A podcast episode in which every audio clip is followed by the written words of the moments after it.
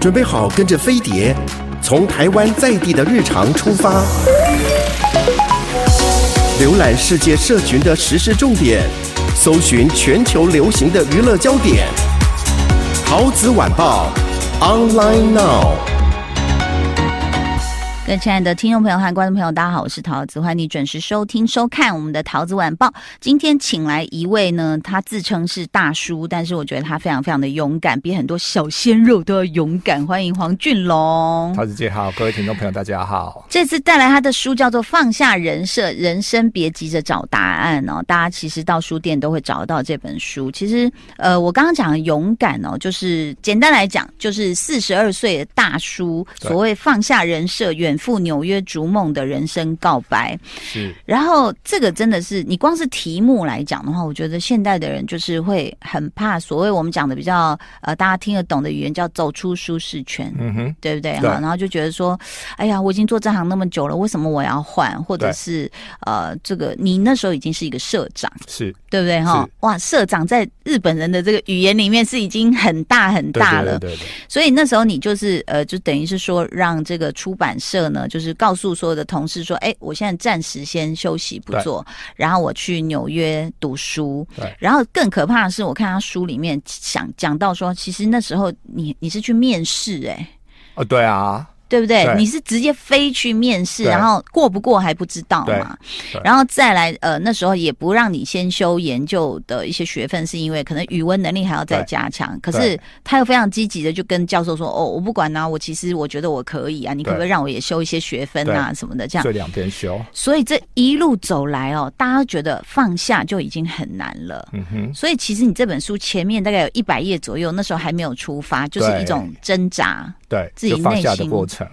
那但这个呃，家长也其实爸妈都在担心嘛，所以那个时候是怎么样去做到这件事情？其实爸妈是最后知道的，就是很。嗯对，很，很不愿意这样。对，就是因为我知道 他们一定会不愿意，但我非得要机票订了，然后一切都成局之后，再跟他们说服。但我知道我说服不了他们，嗯、那他们也不会真的阻止我。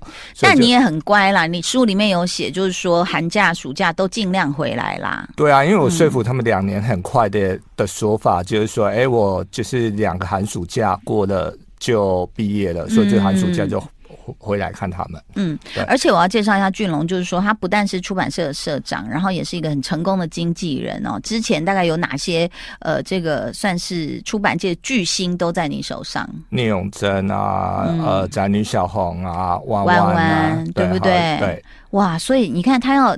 他转换跑道哦，大家就想说，那是不是去念出版啊？事实不然，他他出版社的书拿到美国的时候，那教授惊为天人，说啊，你们的设计怎么会这样？这是哪里的？他就说是台湾，是他们还说啊，我们没有看过这样的设计，你知道吗？就对台湾的出版是就很惊艳这样子，然后也变成你社交的礼物这样子，对对。那事实上，你有这么成功的经验，大家应该不知道他去读什么，你以为是比如说文学写作啦，或者是跟语文相关的。的喽，或是出版设计，no，他直接跳到一个你是觉得八竿子打不着，就是运动管理管理。对，而且这个又要扯到另外一个兴趣，这点我们又要跟他致敬。你看我们要颁多少奖牌给他？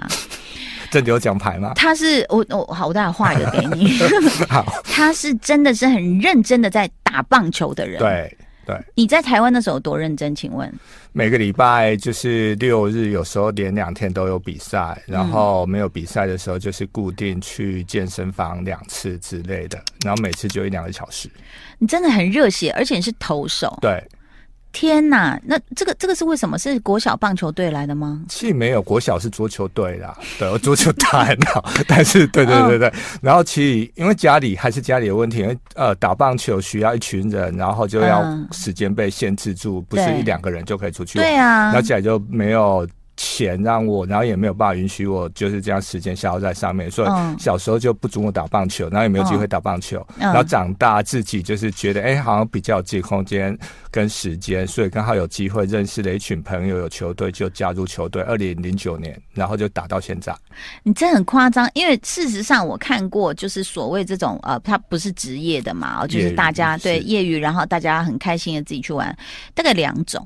一种呢是也不算被逼的，就是学校活动。对，好，就是在那个河堤外啊，你会看到。然后我又听听过一些球妈，因为我们是跟篮球就好一点，就是室内嘛。是。那虽然也很辛苦，一天可能很多场比赛，可是我我问到那种棒球球妈，我说 你们要在太阳底下晒九局吗？他说对，他们说快疯了，就是跟着小孩。对。这样，然后那有时候我去那个河滨公园，看到也有成年人在打，就是像你们这样的热热爱爱好者。对。对不对？对，好，我觉得是不是因为你其实，在你的兴趣，在你的工作上面，都是这么有毅力，而且是一步一脚印的都没有停过，所以才能够支持你这样的一个梦想。就是很自律的习惯，我觉得反推有可能是诶、欸，因为像我的健身教练从二零一五年请到现在，嗯，然后就是每个礼拜上课，嗯，然后上一堂，然后其他自己练，嗯，所以已经维持了六年。但中间去学校，呃，去国外念书的时候回来，寒暑假还是有找他，嗯嗯，对。然后其实像我做中间有陆续介绍朋友去，大概没有一点。大家可能一两个月就跑掉，就不再继续练。啊、我这一步是一直跨不出去的。是，就是比如说我去健身房，一下觉得这个教练不错，一下觉得，可是有时候是小问题就会打倒我。哎，我觉得你很有毅力。那我什么小问题就是找不到停车位。啊，你离你家不够近，你应该找一个离你家近不用停车的。对，对对对对哈，对，这那真的就是这样。我们等了大概快，我们真的是旁边全部都跑遍，所有都没有停车位的时候，我们就疯了，想说来练一个健身这么麻烦就算了。当然，我我还是会找别的方法啦，比如说羽球，我还是有在继续打，就是只要有机会有场地的，我们都会继续继续下去。但我看到你这个兴趣是连去美国读书还在继续哎。对啊，就是去美国的时候，然后因为我身材就是瘦瘦的嘛，然后也没多高，嗯、然后在外国人的眼中就觉得是好像没有什么力气，然后不是那种 power pitching，就是他们所谓的就是强力投手。投手就我去美国参加那种测试会，就连续干过干共估三次，就没有球队要我，然后到后来终于加入美国的联盟，有球队要我，然后后来也表现让他们觉得哎。亚洲人还是有亚洲人的不同的一套，算看起来就是。不怎么样，这样嗯，未必他们的思路都是好客型的，对，但可能我们是智慧型的，对，对不对？哦，对。那所以事实上，你看，在这样的一个过程，我大致哦，在我们第一段节目介绍一下俊龙这本书哦，他告诉你什么叫放下人设，人生别急着找答案哦。这可能很多听众会觉得不可思议，怎么可能？然后那现在回来了，请问我接下来要问你最近的一个状况的问题，嗯、就是说，那你要认真发展运动经济吗？还是回到？出版界，其实我很用力的试图要发展运动经济，但是像我书里面的最后一个章节，就是回台湾的这一年的总结，我有发现其实台湾的呃运动市场，然后其实就是相对呃有一些条件性的限制，所以真正要发挥运动经济。呃的所长其实不是那么容易。我记得我出国之前有跟桃子姐聊过运动经济这一块。对，那其实有呃桃子有介绍相当专业的，就是做运动行销这一块的老板，嗯、他有跟我们分享一句话，就在台湾，嗯、除了棒球跟篮球之外都不会赚钱。嗯、所以我当时听的就心就能，那我还要出出去美国吗？可是反正我就是有一股。对运动的热情，所以就去念。对，你这个真的是很有热情哎，因为他等于是你真的就是把生命交给他。嗯、是，可是因为我自己喜欢，那回来，呃，我有想过退路，就是即使我没有学以致用，嗯、但我呃应该做继续从零开始，然后做原本的出版工作，应该不会饿死。嗯，因为我物欲其实。还蛮低的，对啊。好，在这样的一个主题之下，我相信很多人会发出这个疑问，就是我刚刚讲的，是不是因为你存够了呀，或是你家哦有有靠山啊，所以你才敢这样踏出这一步，是这样子吗，俊龙？其实我如果提这关键字，我觉得我应该会可能在网络上被黑之类，譬如说财务自由，嗯，因为台湾整个社会媒体啊，还有所有的 KOL 的渲染，变财富自由好像就是要千万，嗯、好像就是可能五千以上。因为我甚至有朋友是做那个金融操盘的，嗯，他自己就有算过，他觉得财富自由是五千，但我从打从打死我都不相信。嗯，那就我的认定里面，所谓财富自由，就是你可以。呃，自由的运用你的时间跟财务的分配。嗯，那如果你其实没有什么太大的欲望的话，其实根本也不用上千万，可能几百万，或我有看也有媒体报道说，哎、欸，有的人的目标就是理财，然后存到一百万，他就要退休了。嗯，然后因为他物欲很少，可能每个月就要多少，只要多少之类。嗯，所以财富自由这件事情，其实相对每一个人对于生活方式，还有自己的花钱跟运用人生生命的时间的习惯，会有很大不同。对对。嗯，所以你巧妙的回避了这个问题。所以我事实上你并没有，应该要讲哦。他其实当时开出版社的时候，还是去贷款的，一百万，对不对？对，而且我现在也还是有。呃，贷款还没有还还完，对啊，所 以这样大家就了解了，对啊，所以他并没有说真的像我们想的家财万贯，或者是有一个什么靠山，不愁吃不愁穿，没有，他就觉得我我当然靠着我自己赚了这个钱，我想去继续去学习，是，对不对哦？那事实上，这个在书里面比较少的篇幅看到这个学习的内容，是不是下一本书会出？学习的内容，比如运动方面吗？就是你学的这个运动管理方面，上了哪些课啊？什么应该会是一本。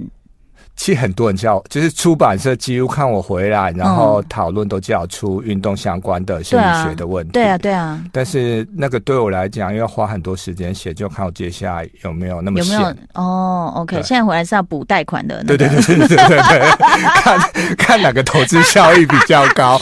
对啊。OK，所以事实上，好，我也想问你，就是说。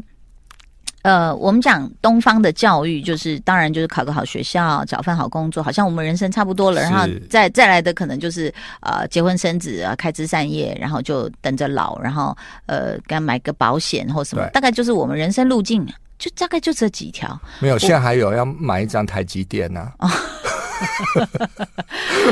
我现在很恐怖，我回来还有人在六七百买了，呃，六百多买了，然后现在一一路一直哭吗？对，一直哭，一直哭，有有在该这样。但事实上，你觉得很恐怖？为什么？你觉得？没有，因为我觉得恐怖是它变成一种全民运动。因为刚回来就是疫情之后嘛，然后就变成说我常常在师大、嗯，或台大校园附近出没，嗯，那我吃饭就自己给默默吃，然后反正学生都在聊台积电呢。连学生都说要买这股票，对啊，因为他们有讲说，哦，谁谁谁刚借了多少钱，然后他好像前几天涨了，然后所以他很快就可以存到一百万。哦、然后我我就觉得，呃，因为我就是在学区，真的就是看起来他们他们真的就是学生，嗯，那我反而觉得我很不分析，很落后，就是居然手上没有。可是你有没有觉得这是呃进来的一个趋势？就是说，呃，孩子们可能就是这一代年轻人可能觉得说要偿还学贷，然后呃出来的工作有两万，所以他们其实会觉得一直存不到钱。所以对于你刚刚讲的财富自由，或者是呃，就什么时候我能够稳稳的觉得说我不再为了。钱而焦虑这件事情，所以我觉得相相对来讲，替他们平反，他们的财富自由其实比我们自由。因为就我这样子来看啊，或最近的什么差语之乱来讲，嗯，他们那一世代，其实他们认为他只要有五十万，嗯，或只要有一百万，他们认为他人生就真的自由，因为他们可能没有远大的梦的那梦想，觉得哎，反正房子我也买不起，嗯，车子也可能买不起之类，那他们觉得哎，五十万对他们。五十万、一百万对他们来讲就很够，可能每天我可以吃什么想吃的啊，嗯、然后住可能住很简单的，然后宿舍之类。嗯、那我觉得他们的生活观念里面有一个所谓的及时行乐这件事情，是我们上、嗯、我这一代或甚至上一代的，像四五年级，我觉得他们其实比我六年级来讲相对辛苦，因为他们永远是为了明天，对，永远是为了我退休之后，永远是为了孩子之后结婚。嗯、而且我们那个年代就是说小学储蓄奖。对，就鼓励你钱放里面都不要拿出来，而不是像现在有很多不同的观念说你你如何运用金钱是很重要的。对，那但是其实我又很怕说，你知道吗？就是大家的目标只剩下钱。是。那像你的，你鼓励的，至少你自己走过这个历程，你不是就是空口说白话的人，你是真的走过这个历程，你会觉得学习很重要，是投资自己的未来。你自己看到的。呃，行业好了，同行或者是艺人，或者是很多的你接触过的出版界的作家啊，或是这些人，有有像你这样子吗？这么这么敢放下，然后这么敢冲出去另外一个轨道的吗？我答这一题会被所有的人骂，没有。我刚才回避了一题，就要跳进另外一个陷阱。对呀、啊，其实有一点难呐、啊，因为每个人选择不一样。譬如说有家庭，然后有小孩，有房贷，然后有就是有老板，有工作之类的。嗯、那因为我自己是老板，所以相对比较自由一点。嗯嗯嗯嗯。但事实上，我觉得呃，你的例子可以告诉大家，就是说四十二岁他看起来也不像大叔，因为他热爱运动。啊、呃，我们可以把自己就是最好的状态至少维持住。那维持住不是说你的脸没有皱纹，是说你的脑同时也是非常的新鲜，而且我现在柔软度是。这辈子以来最好的状态，我一定要补充。对对啊，所以我我也我要小骄傲讲，就是我的羽球教练每天都在我后脑勺跟我说：“你有没有觉得你变强？你有没有觉得你变强？”我说：“有哎、欸，以前我跑不动哎、欸。”可是我看你的影片，我都觉得你超强哎、欸，就是被 就是一打几这样子就被掉来掉去啊，超强。没有没有，那个是完全在训练中，所以就是比如我产后跑不动，嗯，然后那时候就是觉得啊身上很重什么，可是现在慢慢跑，你就会发现说：“哎，可以的，我可以接到这个球。”所以其实。呃，就是说，我觉得俊龙的例子是告诉大家说，也不会因为年纪而那个数字限制了自己，是反而你往前跨这个很恐怖的一步。就我们觉得恐怖的是，包括我看到你去呃跟好几个学生挤在一起了，然后你坐地铁还被挑衅哦，说你吃这个东西有臭味了哦，然后再来还要面对孤单，对，可是你从来不觉得孤单，对，嗯，因为我觉得我总有一天要回台湾，然后我觉得我。可能那时候就是放下台湾的一切，然后离开到纽约。嗯、我觉得纽约对我来讲只是一个意向，一个过渡。嗯、那终究要回台湾，不管是奉献我所学的，嗯，或者说给爸妈一个交代吧。因为、嗯、呃，父母从来不认为说，堂堂一个社长，然后收入终于来到他们。从我出生到现在，他们认为相对稳定的一个人生状态，嗯，然后竟然就丢下一切出去，其实他们非常担心，嗯，所以其实我一直有一个毅力把我拉回来，就是我要赶快毕业，嗯，然后拿到毕业证书，其实对我来讲没有太没有几乎是没有意义的，因为我觉得就是去体验那种旅程，嗯，可是。对我来讲，最大的意义就是对父母，嗯，因为他们很实际吧，就上一上一代的人家，嗯，然后其实我父母反对我回来之后，就跟他们讲一个话，就是说，因为他觉得我那个学历没有用，嗯，但我就跟他说，因为我爸他是大家庭，他是老大，然后他总共有八个兄弟姐妹，然后小时候就是农村社会，嗯，那就跟他讲说，爸，你要感到骄傲，因为。你的所有，就是所有的第三代，就我们这一代里面，就只有我是出国拿到硕士学位，嗯、是整个大家族里面。爸爸就去买鞭炮了。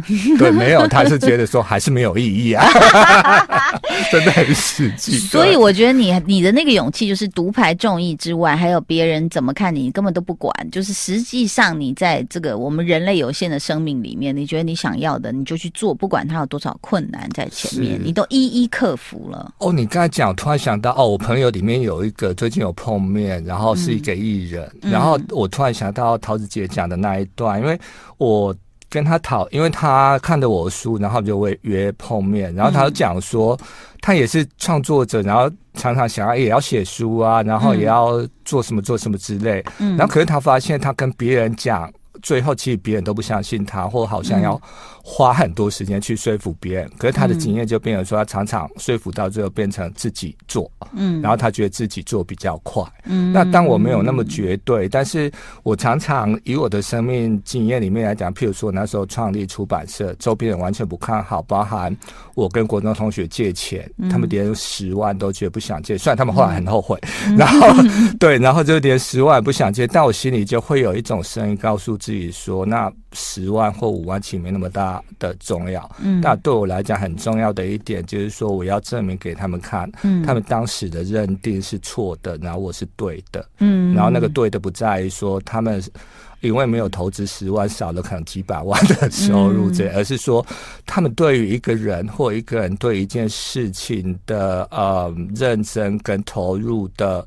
呃热情状态没有办法去看得出来的话，我觉得他们、嗯、呃应该要有那经验去看，说从我的例例子里面来看，说其实应该用各种不角度去看不同的人对于梦想的那种执着跟渴望这件事情。嗯、对，OK，所以其实今天访问俊龙也是想给这个收音机旁边的听众朋友，这个给一些方向，然后给一些参考，就是真的不要怕。我觉得有时候我们都太怕，到底为什么？今天访问俊龙，然后他这个很勇敢的哦，这个走出另外一条路，也拿回这个硕士学位了。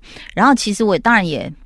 我觉我觉得，呃，孤掌确实是难鸣，但是台湾体育界确实需要一些新的想法、新的概念，然后也也需要重新整理。我觉得是，呃，但是可以看到一个，我我前两天看到一个老师的群组有在发说，好像是教育部规定说，以后就算你是校队类型的，每天训练不不能高于三小时。哦，因为其实我们在带带小孩打篮球的时候，就看到很多国小就已经严重受伤，国中、高中更是，就是十字韧带断裂喽，阿基里斯腱喽，骨裂喽，什么我们就说天哪，这怎么怎么办？将来他的发育或是更长远的方向，就很多。打得不错的孩子，其实在国中、国小就折损了。对，特别棒球、篮球。对，对，所以事实上，在这样的一个哦，棒球以前还看过，不是教练直接拿棒子进去打小孩，对，吓死人了。编的。对啊，所以我觉得有很多观念是需要改的，然后还有包括选手的概念。是是，是。你你你这这条路，你还是。很摩拳擦掌嘛，很有心吗？对，我还是会想要试机会啦。可是桃姐刚才讲这，我觉得是正面的，嗯、因为台湾对于体育教育也是慢慢在改善。嗯，那毕竟台湾还还是把它当成一个政府单位，嗯，控控啊，不是不是控制政府单位辅导下面的一个。嗯选项，像我在美国念书的时候念运动管理嘛，有一次我印象非常深刻，嗯，就老师去去讲所以，美国的体育发展之类，因为你觉得很好笑，美国体育发展那么好，有什么好讨论？嗯，就老师有讲说，好，那我们是不是应该政府成立一个体育部门来去推广，从小就去推广什么哦跳绳啊，或什么什么之类，因为他们可能觉得四大运动之外有一些体育就是发展不起的，那是不是要一个体育部之类的？就全部周边同学。完全嗤之以鼻，他认为运动就是从小的事情啊，嗯、为什么要政府来管？他们已经融入生活了。对，对所以就是说，好，那我们现在体制这样，那我觉得以长远来看，哈啊，呃、乐观一点，就是说，呃，试着慢慢的让小朋友就是从小融入运动这件事情，嗯、然后养成一种习惯，到后来再去选择志向。嗯、所以还蛮赞成，譬如说到高中以下，以下不要有校队，或者说不要。嗯因为有校队，然后台湾其实教练又很多，都是那种业绩压力，对，就是业绩压力，然后一定要拿到冠军，是，所以我觉得就变一个恶性循环，是，对啊，而且还有很多体体制上的，我觉得还是需要修正啦，因为我们真的认识一些就是体育生，然后讲到他们的辛苦，然后最后出来你说当不成选手当教练，然后教练有的是需要说，如果你在这边当教练，可是有可能你随时被替换掉，是因为后面有那种，比如说他是。甲组或者是什么比赛的前三名，他就把你干掉嘞。对，那你这个饭碗就没了。对，所以其实我觉得可能要从很多制度去下手。是，不过真的看到你这个踏出这一步，真的很开心。然后呢，这个我也要快踏出我的另外一步了，因为小孩现在渐渐大了，我就觉得哦，我终于要跟你一样要去读书，我就很开心。是，对。所以你。你也是之后到美国念书，应该会，就是先把我演唱会办完再说。对，谢谢俊龙来到节目当中，希望大家可以去看看这本书，里面有这个很勇敢的这个勇闯天涯记哦，放下人设，人生别急着找答案。也谢谢俊龙来到节目中，谢谢桃姐，谢谢谢谢各位听众朋友，谢谢，谢谢，拜拜，拜拜。